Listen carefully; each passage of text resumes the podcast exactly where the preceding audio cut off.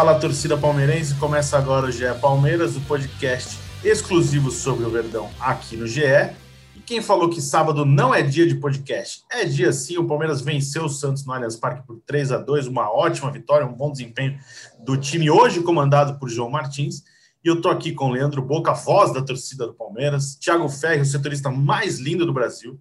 E vamos falar, eu sou o Felipe Zito, vamos falar bastante dessa vitória é, do Palmeiras, um jogo importante, na minha opinião, uma boa atuação do time é, palmeirense, jogando em casa, um clássico, né? É, foi, não foi o, o, primeiro reencontro entre Palmeiras e Santos, mas tem ainda aquela coisa da Libertadores ali, a torcida até fez uma exposição ali, um mosaico, recordando o título conquistado pelo Palmeiras no dia 30 de janeiro no Maracanã. E eu vou começar com Boca. O que, que você achou dessa partida? Qual foi seu destaque? O que, que você como é que foi sua avaliação sobre o desempenho do Palmeiras hoje? Quando surge Ferri, quando surge Zito e toda a família palestrina está acompanhando esse podcast, aqui é assim, cara. Aqui a gente trabalha de sábado, trabalha de domingo, trabalha de segunda. Sejam bem-vindos aqui a, a, mais um podcast e muito empolgado, família palestrina, muito empolgado.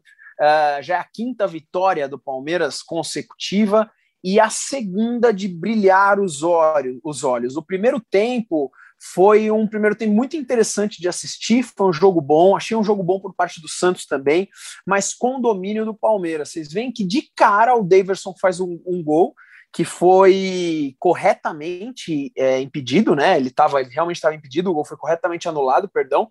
Mas o Palmeiras realmente com muita vontade de jogar, o Palmeiras jogando do jeito que a torcida queria ver, desde o começo do campeonato, né? No começo o Palmeiras estava meio com os olhares esquisitos da torcida, a torcida aí, esse time não sei, esse time não sei. Eu confesso que eu também estava nessa vibe, principalmente depois do, da derrota para o CRB e do empate contra o maior rival dentro de casa. Só que agora, cara, tá empolgando até demais. Eu diria para vocês que, olha, o título vem aí.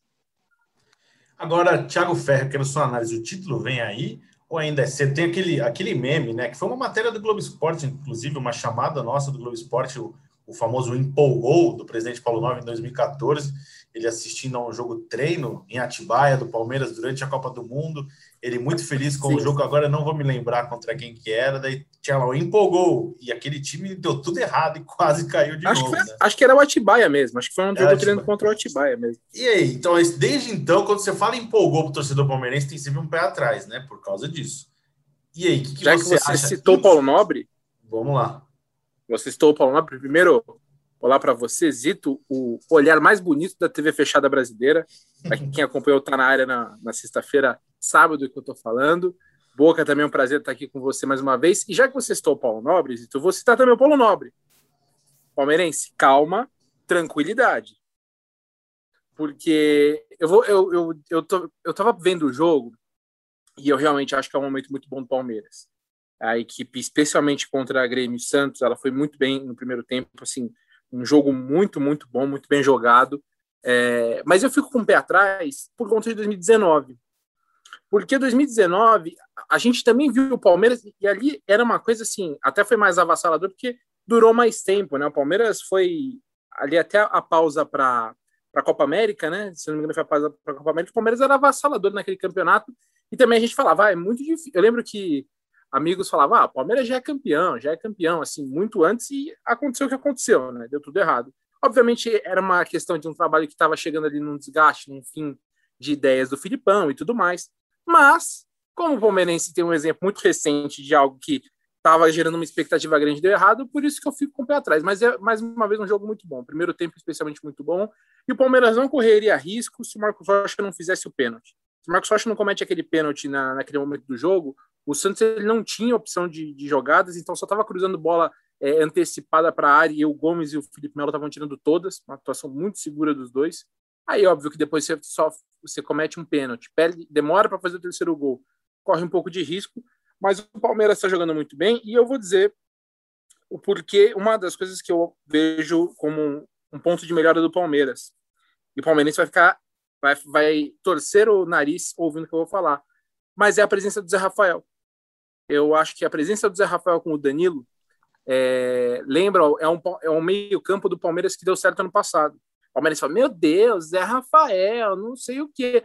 Mas, cara, o Zé Rafael ele tem um estilo de jogo diferente dos outros volantes do Palmeiras. Ele é um condutor de bola muito forte, é difícil de tirar a bola dele, tem uma boa condução, chega bem ao ataque. E ele tem um jogo curto que eu acho muito bom, que outros jogadores do Palmeiras não têm. E casando com o Danilo, que vem jogando bem também, o Palmeiras tem dois volantes muito inteligentes, dois meias que sabem jogar. Então, o Palmeiras tem um meio de campo como um todo que sabe jogar, sabe criar, sabe se posicionar, sabe me se mexer. E eu acho que isso tem uma influência muito grande no, no, bom desempenho, né? Porque além das cinco vitórias, o Palmeiras tem melhorado o desempenho. O primeiro tempo contra a Santos e Grêmio foram muito bons. Então, acho que tem muita coisa boa acontecendo no Palmeiras nesse momento, mas calma, tranquilidade.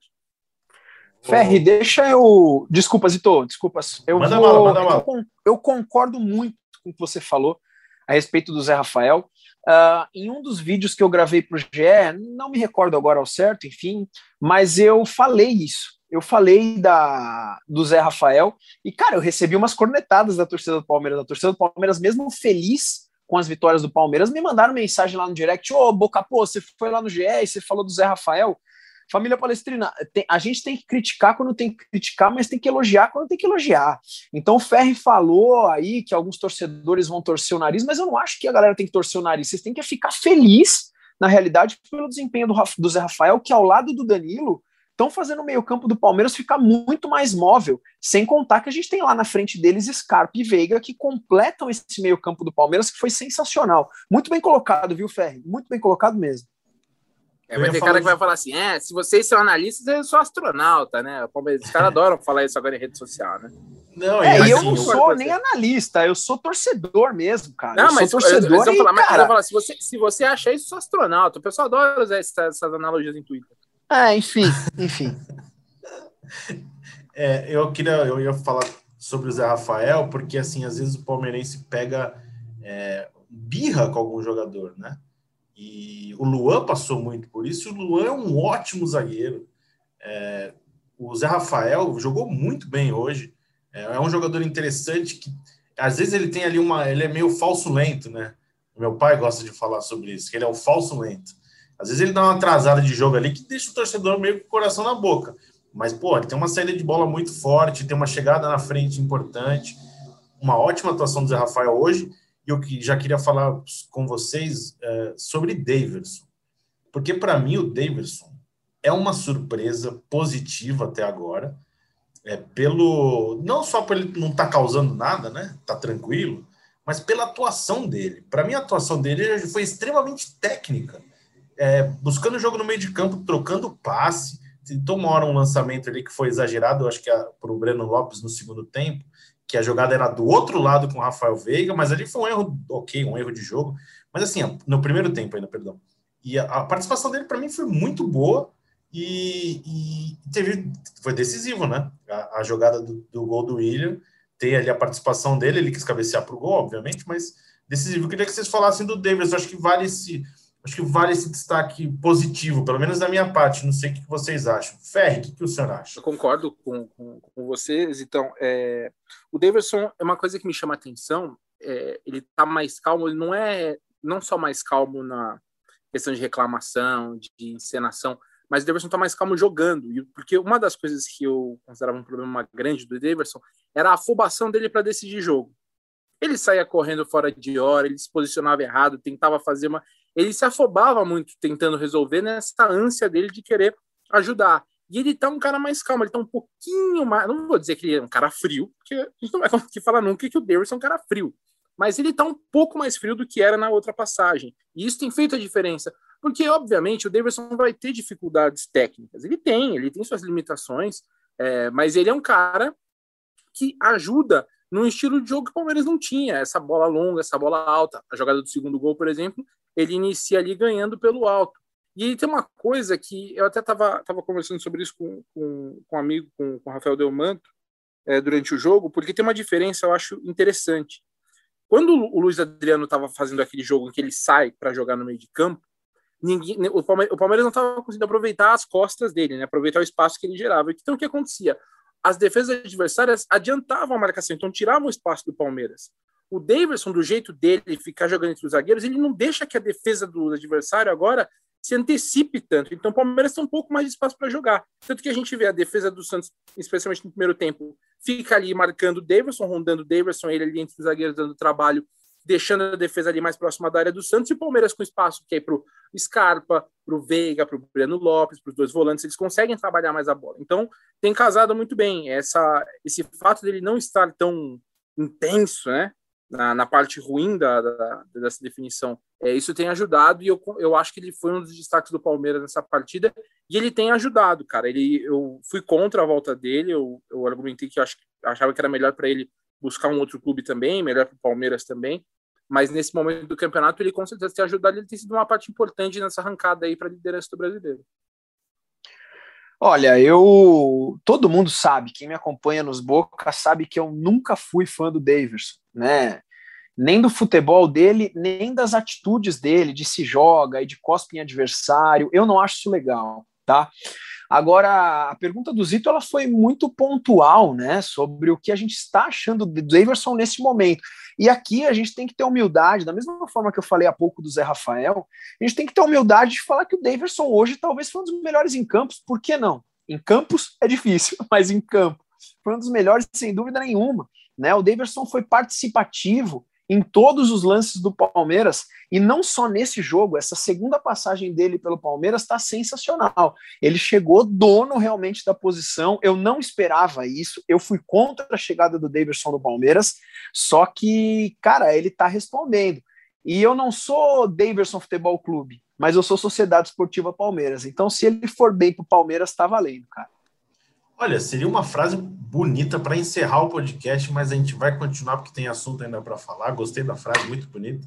É, falando, voltando a falar do, do, Palmeiras de uma maneira geral, é, eu, eu sempre bati na tecla do Palmeiras estar pontuando, não estar convencendo, é, de ter um desempenho ainda abaixo dos resultados. E desta vez, pela, pelo segundo jogo consecutivo, acho que tem que enaltecer o desempenho do Palmeiras coletivo, a ideia de jogo. O Palmeiras jogou muito bem contra o Grêmio, jogou muito bem contra o Santos. É, vão falar, ah, podia ter matado o jogo? Sim, poderia ter matado o jogo, mas se não fossem os erros ali individuais do Marcos Rocha e do Mike, eu não vi, para ser sincero, o lance do Mike ainda no, no, replay, então não tenho, não posso falar se foi pênalti ou não, só vi do Marcos Rocha. O Marcos Rocha foi claro, não precisava nem ter revisto. Então, se não fossem os erros individuais, o Palmeiras teria controlado o clássico do início ao fim como o Thiagão falou, né? Só em bola na, na, na área, provavelmente o Santos ia pressionar. Então, acho que vale esse, esse pontuar isso do, do, Palmeiras num jogo, é, mais um jogo de desempenho importante, em uma, em uma sequência importante, né? Contra adversários tradicionais, Grêmio, Santos e agora perto de Libertadores, mas Libertadores a gente não vai falar, a gente vai falar só na terça-feira. Hoje é só Campeonato Brasileiro. E acho uma coisa que eu queria debater com vocês, saber a opinião de vocês, é, das variações. Né? É, sempre é, a gente mesmo já debateu sobre isso, falando que o Palmeiras do Abel não tem repertório. Em algumas etapas da temporada, né? Quando às vezes o time não embala, fala: o Palmeiras não tem repertório, o Palmeiras poderia mostrar mais. E hoje, é, o Palmeiras mostrou repertório, o Palmeiras mostrou um novo time, a ideia de jogo com o Breno Lopes é, no time titular foi muito, uma coisa muito tática, porque você viu o Breno Lopes fechando com o Matias Vinha no primeiro tempo para parar o Marinho, que é, acho que talvez a maior saída de bola do Santos. Então você vê essa sacada muito interessante. Isso é uma parte de um repertório. Sem falar na, jogada, a, a, saída de bola do Palmeiras com o Danilo e com o Zé Rafael, mais com o Danilo, pô, o Palmeiras mostrou um futebol interessante. Vocês, o que, vocês acham do desempenho do Palmeiras? Está mostrando mais realmente? Está tendo repertório? Está tendo variação? O que, que vocês acham? Agora, sem mutar, não fala, né? Eu, eu concordo com você, porque uma coisa que me chama atenção, especialmente nesse jogo contra o Santos, algumas saídas do Palmeiras na sua área, em que você fala, ah, o Palmeiras vai quebrar a bola. O Palmeiras saía tocando a bola rápido e abria espaço. Às vezes o Danilo Zé Rafael vinha iniciar a jogada e aí caía a bola no Scarpa, que fez um outro bom jogo. E aí abria espaço, abria um clarão. Então o Palmeiras está mais confiante para jogar e o Palmeiras tem encontrado realmente mais saídas para buscar o ataque, né? Para atacar. E aí eu acho que tem, tem alguns bons acertos do Abel nisso. Uma, um deles, por exemplo, é encontrar um posicionamento agora que seja bom para o Rafael Veiga junto com o Gustavo Scarpa. Porque ali a gente falava, ah, o esquema com dois meias, o Scarpa tá muito bem, só que o Veiga não tá bem, e agora não é isso. Agora os dois estão jogando bem porque o, o Abel definiu o, o, Veiga teoricamente como um, um ponta direita, só que ele não é ponta, né? Ele é um meia pelo lado direito, então ele carrega por dentro, ele é canhoto, né? Então ele se aproveita ali da jogada na diagonal, ele finaliza muito bem, tem uma visão muito boa, tem um passe é, bem, bem inteligente para o Breno Lopes fazer o segundo gol. E isso que você falou do Breno também é verdade, cara, é, porque o Breno é o atacante talvez que faça a melhor recomposição defensiva dos do jogadores do Palmeiras. O Wesley, por exemplo, não, não faz, não recompõe como, como recompõe o Breno, né?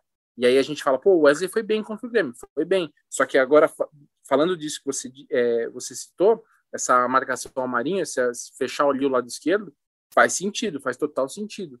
Então, o Palmeiras tem encontrado saídas, é, tem encontrado aí um, um, posicionamento, um repertório. O Palmeiras não está sendo aquela equipe que você fala, ah, o Palmeiras está jogando bola longa e jogando para querer resolver rápido a jogada. Não é isso. O Palmeiras faz isso também, mas o Palmeiras sai da sua defesa tocando bola, o Palmeiras encontra espaço incomodando o adversário, abafando o adversário. Então, é, é talvez um dos momentos que o Palmeiras mais apresente repertório aí nessa temporada. E é, é por isso, inclusive, que eu acho que o Palmeiras, tem que o Palmeiras tem que se empolgar mais, porque a equipe tem demonstrado variações para diferentes momentos do jogo. A palavra que você usou agora, Ferri, é a que traduz tudo, na minha opinião, que é repertório. Antes desses dois últimos jogos, eu confesso que, apesar das vitórias do Palmeiras, ainda me incomodava um pouquinho aquele chutão lá de trás para frente. Eu não estava vendo um Palmeiras organizado para a saída de bola. Né? Concordo com essas coisas que vocês falaram, da reposição do, do, do, do Breno Lopes, acho fundamental e acho essencial a gente salientar mais uma vez que o Palmeiras tem uma condição que poucos clubes no, no país têm hoje que é a de reposição, que é de substituição. Pô, hoje entrou Patrick de Paula, hoje entrou William, hoje entrou Wesley, é, entrou Dudu no jogo de hoje, nós vamos falar um pouquinho sobre isso, eu não vou me antecipar, mas você vê que nas alterações o Palmeiras não perde absolutamente nada. Então a gente tem que aproveitar esse elenco para ter realmente uma saída de bola e não ficar aquele chutão, aquela coisa feia que não precisa. É, só queria fazer um comentário que o Zito, o Zito falou sobre o pênalti do Mike. É, na hora que eu vi o pênalti, eu fiquei muito nervoso. Levantei, fiquei bravo pra caramba, fiquei muito bravo com o Mike. Mas eu confesso para vocês que vendo o replay depois do jogo, eu vi uma, duas vezes. Realmente, eu não estou sendo clubista, eu não achei pênalti, tá? Na hora, repito, a minha reação foi de extrema raiva. Eu gravei o vídeo pro GE criticando o Mike, inclusive. Só que a gente para para ver e tal. Aí eu fiz o meu pós-jogo no, no canal dos Boca e a torcida não foi, não foi, não foi. Eu, peraí, tem muita gente falando que não foi. Vamos tentar entender o que está acontecendo. Fui ver o replay e, na minha opinião, não foi pênalti e não foi verificado. Agora voltei aqui, né? É, falando do jogo, para vocês, quem foi o melhor em campo? Tiagão, quem foi o melhor em campo? Ah, eu gostei do Davidson. Tentando puxar aqui pela, pela. Felipe Melo jogou muito. Os dois zagueiros jogaram muito bem também. Eu vou colocar pelo por tudo que a gente falou da mudança, tá? Vou colocar o Davidson como melhor em campo. Você, Boca. Com muita coceira eu vou falar isso, mas foi o Davidson. Muito participativo, muito participativo. Felipe Melo foi bem demais, o Gustavo Gomes foi bem demais, o William entrou bem. Uh, o Danilo, mais uma vez, muito bem. Zé Rafael, muito bem. Mas o cara, se você pegar o jogo como um todo e as participações. Ai, foi o Davidson. Eu destaquei hoje o Gustavo Scarpa. E não foi pela, pela, pela assistência. Eu vou explicar. É, a gente que faz atuação, é chato fazer atuação. Só serve para vocês cornetarem a gente. Assim, é só para isso, praticamente. E é difícil. E às vezes, quando eu tenho um lance no começo do jogo de destaque, você já fala, matei essa atuação desse jogador, já tem um motivo. Mas a assistência acho que foi o menos importante do Scarpa hoje. Eu senti o Scarpa livre é, no meio de campo, solto, indo para um lado, indo para o outro. E uma coisa que antes a gente não vinha, eu acho que deve ser o grande mérito do Abel ter encontrado isso no Scarpa, é ter dado a sequência, óbvio, para ele, e ter ganhado um, um, um jogador é, confiante, um jogador que não tem medo de errar nenhuma jogada mais. Às vezes a gente vê às vezes o Scarpa que tem até um meme que virou, ele tropeçava na bola sozinho de vez em quando, que ele parecia totalmente ausente do jogo. E a quantidade de saída de bola interessante que ele deu, inversão, lançamento, passe quebrando linha, é, armando contra-ataque. Para mim, o jogo do Scarpa hoje, o menos importante foi a assistência. Ele teve um jogo, para mim, assim, de altíssimo nível é, importante. Não sei se ele foi substituído por questão física. É, eu não, não acompanhei a entrevista do João. Tiago, você acompanha? Ele chegou a falar sobre isso? Falou, falou que é, é uma questão. Ele falou é uma questão global porque é uma semana com três jogos, tendo dois dias de intervalo de recuperação. Ele e o Veiga. E o Scarpa são 16 jogos agora seguidos, 12 como titular seguidos. Então tem uma influência. E aí, só aproveitando que você está falando do Scarpa, você, você definiu o que eu achava que faltava no Scarpa quando ele estava dando muita assistência. Que eu falava, é óbvio, como é que você vai criticar um cara que tem participação alta em assistências e gols? Óbvio que é importante, mas como meio eu sentia falta dessa participação de tal ritmo da equipe. Ele não fazia isso, ele era muito decisivo ali na hora do gol, mas durante o jogo eu não sentia isso. Mas e você matou. Para mim, ele faz, ele tá com uma confiança. É, pega o Scarpa que perdeu a bola no gol contra o São Paulo no Campeonato Paulista, que se enrolou com a bola ali, perdeu para o Daniel Alves, saiu o gol no, no jogo do Paulista e o Scarpa hoje, que ele é pressionado, ele gira o corpo, dribla, ele tem confiança para bater com a perna direita, mesmo sendo canhoto. Então, realmente, ele é um outro jogador e ele é participativo. E isso acho que é o mais importante, porque o Scarpa tem um passe muito bom, cara. Além dele, obviamente, ser um cara de boas assistências, bater bem escanteio, bater bem falta, ele tem um passe muito bom para ditar ritmo. Então, eu acho que é, é, é, é, esse o grande, o grande lance, assim, o grande, a, boa parte, do, a boa coisa do Scarpa nessa sequência, é essa participação que ele está tendo durante os jogos, como você falou como foi na partida de hoje, como foi contra o Grêmio também. Vamos caminhar, caminhando para o fim já do podcast. É, eu queria saber a sensação do Boca é, ao ver Dudu retornar ao Allianz Parque. É, não jogou, né? Praticamente. Acho que ele não deve nem ter, não tocou na bola direito, né? Tudo bem, a atuação não conta. Mas como foi ver é, Dudu novamente à disposição, jogando, entrando em campo, tendo nome é, gritado pelo locutor do, do Allianz Parque, o nosso amigo Marcos Coste. É, o que, que representa para o torcedor do Palmeiras, para o Palmeiras, essa volta do Dudu? Um abraço para o Coste, inclusive. Ô, Zito, é o seguinte, cara, eu comemorei muitos gols do Palmeiras hoje, eu comemorei muito a vitória do Palmeiras hoje, só que assim, cara, é, o Palmeiras teve uma virada na sua história no ano de 2015 tá? Então, nós tivemos super Palmeiras na década de 60, um super Palmeiras na década de 70, e antes disso também, um super Palmeiras na década de 90. E aí, uh, de 2001 para frente, a gente teve aquele Paulista de 2008, aquela Copa do Brasil de 2012, que na sequência veio um rebaixamento, e o Palmeiras estava ficando muito aquém de Sociedade Esportiva Palmeiras.